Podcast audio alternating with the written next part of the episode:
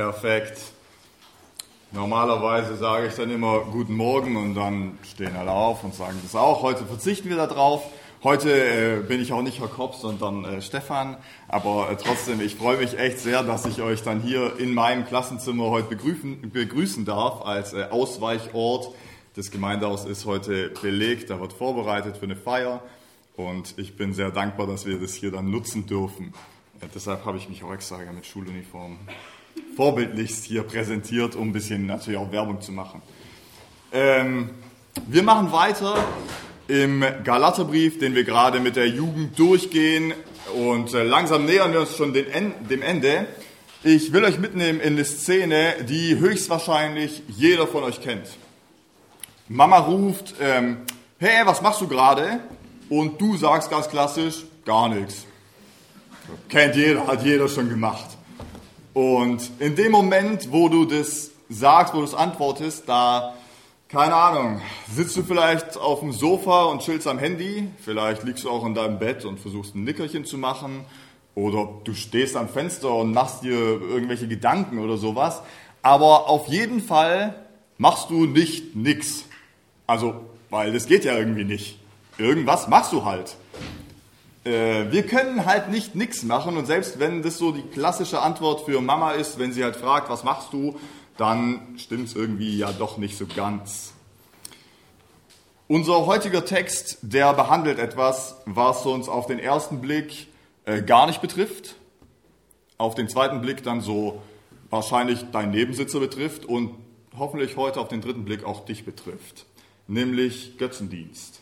Götzendienst im Heute heißt mein Thema.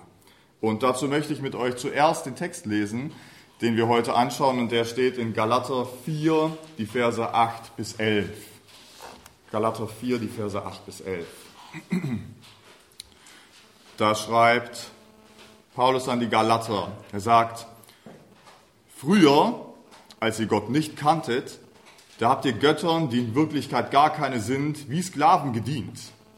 Aber jetzt kennt ihr Gott. Oder besser gesagt, Gott kennt euch wie kann es da sein, dass ihr euch wieder diesen armseligen und schwachen Prinzipien zuwendet und ihnen erneut wie Sklaven dienen wollt? Ihr fangt an, auf besondere Tage, Monate, Zeiträume und Jahre zu achten, und ich fürchte, dass meine Arbeit an euch vergeblich gewesen ist. Das ist unser Text, den wir uns heute anschauen wollen. Ich würde gerne noch kurz beten und dann starten wir rein. Großer Gott, wir schauen jetzt in dein Wort und mein Wunsch ist es, Herr, dass du jetzt redest. Amen. Das ist unser heutiger Text und mein erster Punkt von drei lautet, jeder ist ein Investor. Jeder ist ein Investor. Bei so einem Investor, bei dem Begriff, da denken wir schnell an Typen mit Krawatte und Anzug und einem schönen Hemd. Das sind Investoren. Aber zu investieren bedeutet eigentlich ganz einfach Geld, Zeit, Kraft, Kapital in etwas anzulegen oder etwas dadurch zu fördern, um am Ende einen Nutzen daraus zu bekommen. Ja, das ist eine Investition, ganz einfach. Und als praktisches Beispiel, das ist ein Typ, der hat eine Idee für eine Firma, ich finde die Idee voll gut und denke, ja, da könnte was draus werden aber dem fehlt Kohle für seine Halle, um zu produzieren. Ich sage, ich gebe dir die Kohle, ich investiere in dich, aber dafür gehört 5% vom Gewinn mir. Ich erhoffe mir daraus einen Gewinn und wenn es gut läuft, mache ich einen fetten Rubel damit, dann passt es. Das ist eine Investition. Ich habe da rein investiert. Und wenn wir über Investieren reden, dann denken wir ganz schnell an Geld. Geld investieren, das ist relativ einfach. Man kann das sammeln, auf einem Konto oder einem Sparbuch. Man kann Stück für Stück beiseite legen und im richtigen Moment sage ich, das ist es, da möchte ich rein investieren. Ob ein Auto oder ein Haus oder als Kinder Kaugummis oder sowas. Das ist der Moment, Mann. Dafür habe ich das beiseite gelegt. Ich tätige meine Investition. Viel schwieriger sieht es aus, wenn wir über Dinge reden wie unsere Zeit oder unsere Energie oder unsere Talente und Gaben. Denn da haben wir dann ein kleines Problem. Jeder von euch, jeder von uns hat ein Kapital bekommen. Jeder von uns hat ein Kapital, ein Konto, und keiner weiß, wie groß es ist. Und auf diesem Konto befinden sich deine Zeit, deine Lebenszeit, in diesem Konto befindet sich deine Energie und in diesem Konto befinden sich deine Talente, die du hast. Und all das gibt dir Gott. Und er sagt, das ist dein Kapital, das gebe ich dir mit auf den Weg. Und das Problem ist, du kannst es nur einmal sinnvoll nutzen, dann ist es vorbei. Dieses Geld können wir sammeln, auf den richtigen Moment warten, aber bei diesen Sachen nicht. Du hast diesen Augenblick genutzt oder du hast ihn verplempert, er ist vorbei. Du hast an diesem Tag deine Energie investiert, um zum Beispiel auf einer Baustelle zu helfen. Du hast sie gut genutzt oder du hast sie verbraucht. Du kannst sie nicht aufsparen und am nächsten Tag doppelt so viel machen. Das geht nicht. Die Zeit ist vorbei, du hast sie investiert. Deine Energie für den Tag ist vorbei, du hast sie investiert. Die Frage ist, hast du es gut gemacht oder nicht? Und wir merken jetzt, jeder von uns ist ein Investor, denn in jeder Sekunde investieren wir von diesem Kapital, das Gott uns gegeben hat, und zwar jede Sekunde unserer Zeit. Und oft passiert es unbewusst. Max hat auch gesagt, wir, wir suchen nach Ruhe und oft passiert es unbewusst. Ich mache mir nicht so viele Gedanken, es läuft halt einfach so nebenbei, aber in jeder Sekunde geht ein kleines Stück meines Kapitals weg und ich habe es investiert. Und danach hoffen wir darauf, einen Gewinn daraus zu bekommen. Ich investiere in irgendwas rein, um am Ende, keine Ahnung, ein gutes Gefühl zu bekommen, um vielleicht Spaß zu bekommen, um manchmal, ehrlich gesagt, äh, keine Ahnung, Anerkennung zu kriegen, Vergnügen oder auch mal einfach nur Ruhe. Also ich investiere auch gerne zum Beispiel in meinen Lieblingssessel zu Hause, Zeit und erhoffe mir daraus Ruhe. So, und dann investiere ich noch in einen Kaffee, dass ich mir koche und dann sitze ich da drin und genieße diese Zeit. Ich habe investiert und habe Ruhe rausbekommen äh, und will es genießen. Die Bibel nennt es dienen. Sie sagt, dass jeder dient einem bestimmten Zweck. Und bei dienen, das klingt irgendwie so abwertend. Das ist in unserem, also heutzutage eher so, ja, also das ist ein Diener irgendwie. Aber am Ende sagt die Bibel, jeder dient etwas. Oder einmal war ein Referent bei uns, der hat gesagt, jeder von uns ist ein Anbeter. Jeder betet an. Und wenn wir das Wort austauschen und durch investieren, dann kommen wir genau auf das Gleiche raus. Wir dienen etwas, indem wir in etwas rein investieren. Und Paulus sagt, früher dientet ihr falschen Göttern. Er sagt, ihr habt in Dinge investiert, als wären sie Götter, aber sie sind keine.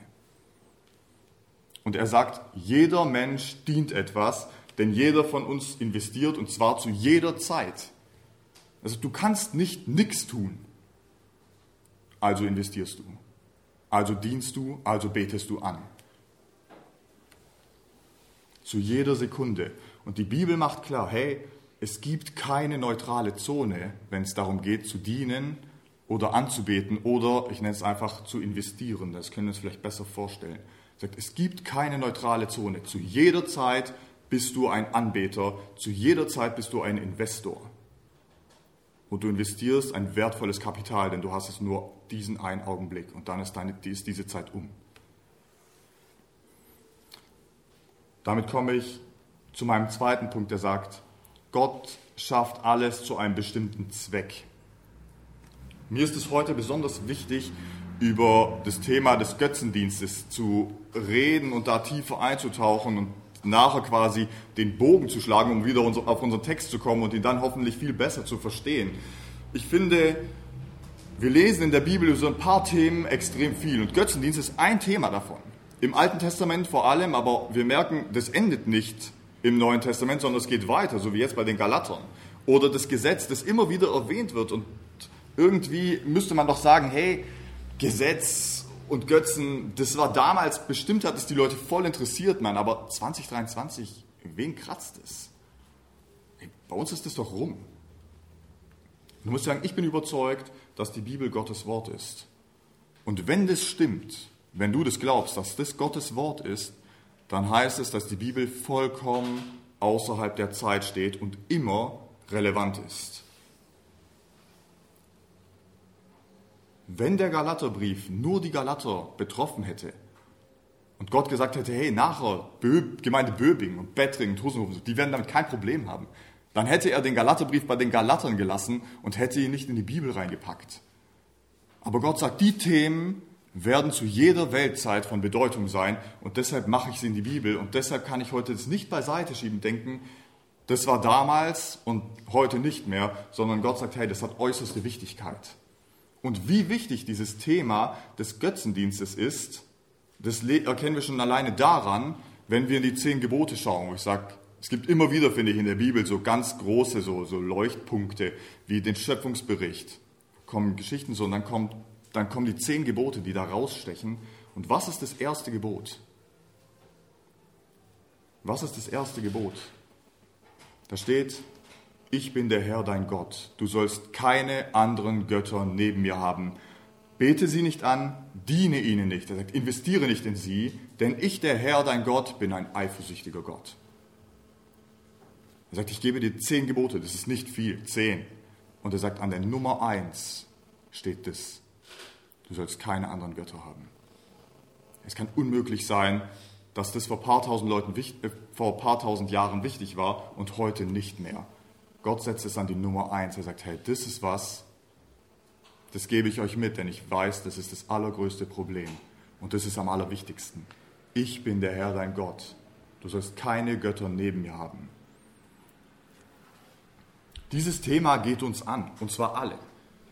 Und das ist dann meistens so, ich vermute bei vielen im Kopf läuft es so, ja, der redet über Götzendienst, dann meint er so erstmal so Statuen und so ein Aschera-Standbild, aber klar haben wir nicht. Und dann meint er jetzt so vorne, ja, wenn einer halt so fünfmal die Woche ins Fußball geht oder zehn Stunden in der Woche zockt oder alle Netflix-Serien auswendig kennt, dann ist es halt dem sein Götze und dann hat der voll das Problem damit. Und deshalb betrifft es höchstwahrscheinlich die und die Person. So, aber mich ja nicht, weil ich mache das nicht.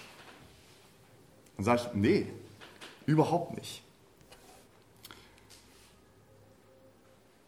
Ich will mit euch ähm, was anschauen, um wirklich zu verstehen, was, was ist echter Götzendienst.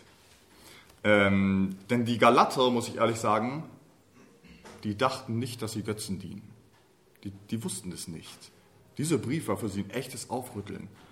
Ich will mit euch zwei Stellen lesen, die ein bisschen vielleicht uns mehr vor Augen führen sollten, was echt, was Götzendienst ist und dass es jeden von uns betrifft. Nämlich in Römer 11, Vers 35 steht.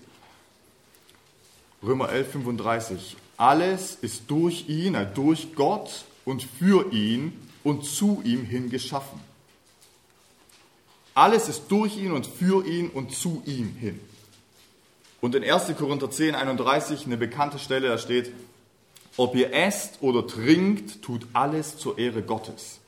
Das sind zwei krasse Stellen, denn diese beiden Verse stellen einen absoluten Anspruch.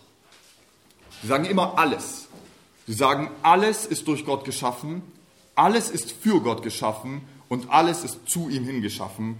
Und er sagt, tut alles zur Ehre Gottes. Und wenn einer alles sagt, dann bleibt da wenig Spielraum, also tatsächlich gar keiner. Er sagt, tut alles zur Ehre Gottes. Paulus schreibt den Galatern hier nicht, weil sie wieder Götzenstatuen aufgestellt haben. Das ist nicht passiert. Und dass sie die jetzt anbeten würden, das passiert nicht. Er schreibt ihnen, früher habt ihr falschen Göttern gedient. Er sagt, das habt ihr gemacht. Ihr hattet so Götzenbilder und sowas, das war damals normal. Er sagt, das macht ihr nicht mehr. Dann habt ihr nämlich Gott kennengelernt. Und dann wieder nächste, der nächste Wendepunkt, dann sagt er, jetzt wendet ihr euch wieder schwachen oder falschen Prinzipien zu und dient ihnen. Er sagt nicht, ihr wendet euch wieder Göttern zu, sondern er sagt, das sind falsche Prinzipien, aber dann verwendet er den gleichen Begriff und sagt, ihr dient ihnen, ihr anbetet sie, ihr investiert in sie. Die Galater haben nicht gesagt, also plötzlich von einem Tag auf den anderen, hey, wir haben unsere Zweifel an Gott, oder auf einmal eine falsche Lehre im Sinne von, hey, äh, Jesus ist gar nicht am Kreuz gestorben, das stimmt nicht oder sowas. Nein, die hatten auch keine Götzenbilder auf einmal in ihrem Gemeindehaus aufgestellt. Das ist nicht passiert. Davon lesen wir nichts. Wir lesen nicht mal davon, dass die Galater auf einmal eine, eine, krasse Sünde in dem Sinne begangen haben, dass sie zum Beispiel sexuelle Ausschweifung hatten. Das lesen wir von anderen Gemeinden. Oder dass sie sich im Gottesdienst abgeschossen haben mit Alkohol. Das lesen wir auch von anderen Gemeinden. Das lesen wir nicht von den Galatern. Das ist nicht passiert. Und doch hat irgendwas Grundlegendes nicht gestimmt, denn Paulus spricht eine ganz, ganz krasse Warnung aus, sagt, hey, ich habe die Vermutung, ich habe ganz umsonst bei euch gearbeitet. Er sagt, ihr bewegt euch auf ganz dünnem Eis, da passiert was. Das ist, nicht, das ist keine Lappale, von der er spricht. Er sagt nur, ihr haltet euch an bestimmte Zeiten, beachtet Tage und Monate und so weiter. Also hier ging es wahrscheinlich um den, um den jüdischen Festkalender, wo es halt so bestimmte Feste gab, die dann beachtet wurden und so weiter. Eigentlich nichts Wildes, könnte man sagen. So, yeah, dann haben die Galater das halt gefeiert. Who cares man, wen juckt's? Ist okay. Worum geht's? Also wir hatten bei uns vor kurzem das Erntedankfest. Das ist voll der Aufwand. Wir waren im Park in Böbingen am alten Bahndamm.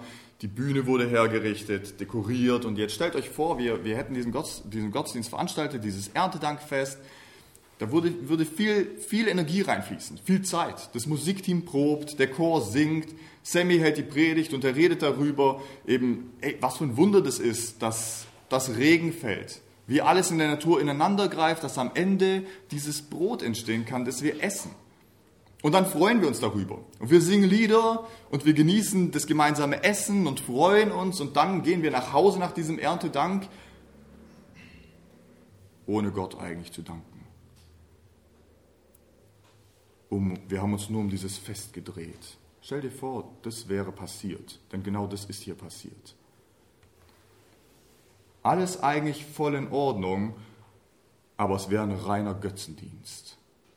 Es wäre ein Fest mit einem guten Grund, es wäre eine tolle Gemeinschaft, vielleicht tolle Lieder, aber wenn Gott nicht der Mittelpunkt ist, dann ist es ein reiner Götzendienst, was da passiert. Denn wir haben viel rein investiert. Und zwar jeder. Sogar jeder Besucher, der da war, hat in dem Sinne Götzendienst begangen, denn er hat seine Zeit zumindest investiert, die er da war, und seine Energie, und die hat er in den Sand gesetzt, denn es war losgelöst von Gott. Wenn dem so wäre, so war der Gottesdienst zum Glück nicht. Aber ich hoffe, ihr versteht, ihr versteht, was ich meine. Du kannst nicht nichts tun, du kannst nicht nicht anbeten. Die Frage ist nur, was tust du? Also was anbetest du? Und ich frage mich schon manchmal, wenn ich in die Welt schaue, warum hat Gott manches so gemacht, wie er es halt gemacht hat? Also zum Beispiel frage ich mich so, warum hat Gott die Welt so bunt gemacht? Ist eine ernste Frage. Also man bräuchte es nicht. Grau würde auch gehen. Warum hat, der, hat Gott dem Menschen zum Beispiel Humor gegeben? War ich echt so. Rational doof, brauchen wir nicht. Hat eine Katze auch nicht. Katze vielleicht schon, aber anderes Tier nicht. Ja, also, man braucht es doch eigentlich nicht, aber Gott gibt es uns. Warum macht Gott den Menschen musikalisch? Völlig unnötig, oder? Wir brauchen es nicht.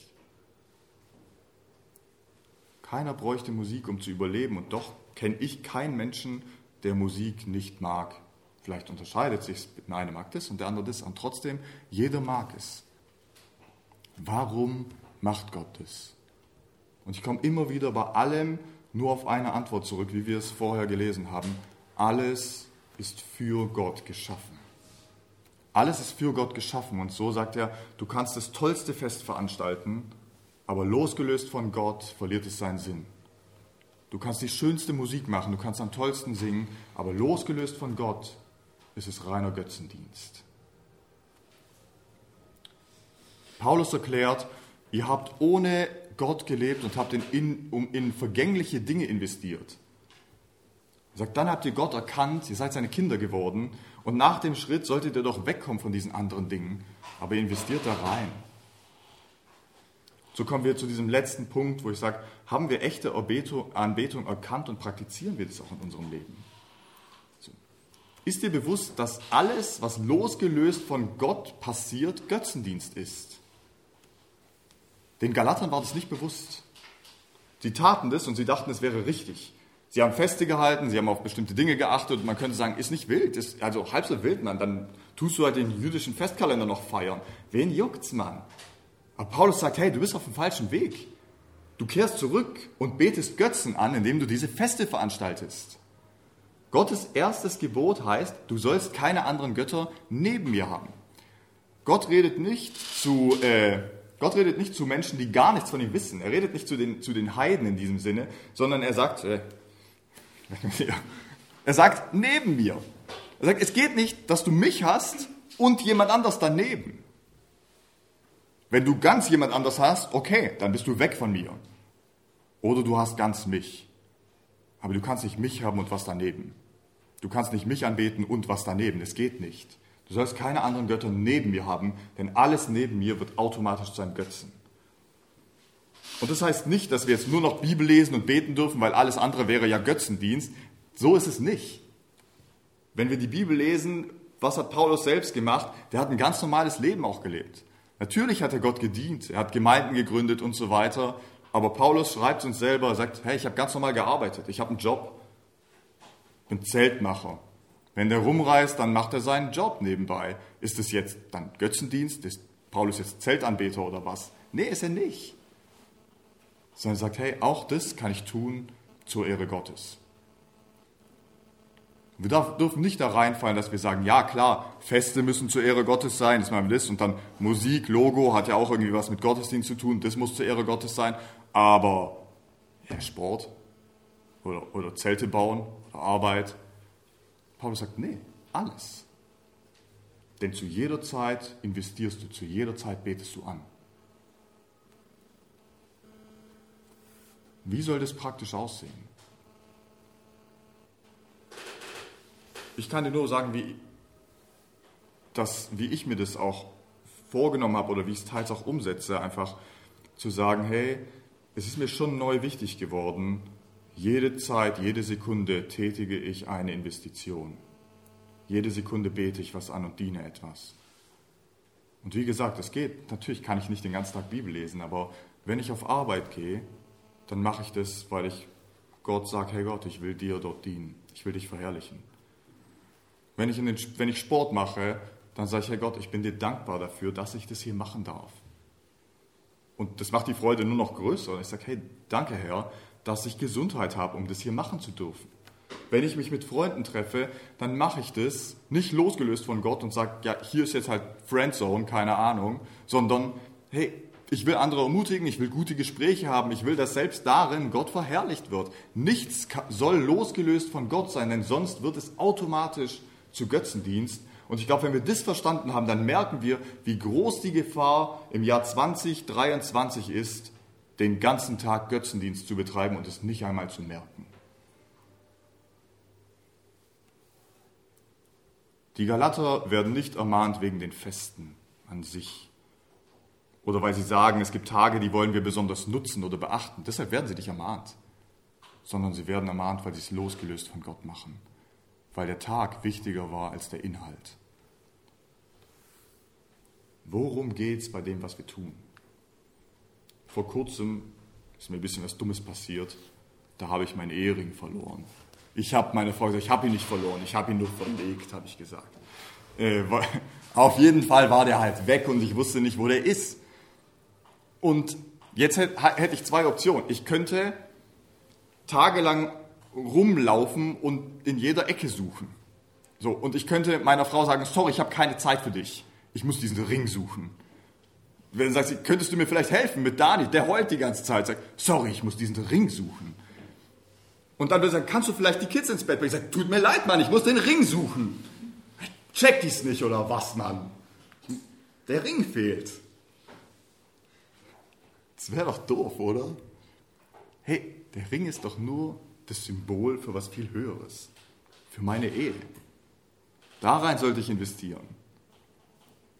Der Ring, losgelöst von der Ehe, das ist Schwachsinn, das ist Dummheit. Es funktioniert nicht. Und genauso ist es auch. Gesang ohne Gott, selbst wenn es ein nicht christliches Lied ist, Gesang ohne das mit für Gott zu tun, ist ein totes Symbol ist Götzendienst. Es ist, als würdest du den Ring suchen und dabei deinen Ehepartner mit der Arbeit oder mit, mit seinen Bedürfnissen alleine lassen. Es funktioniert nicht.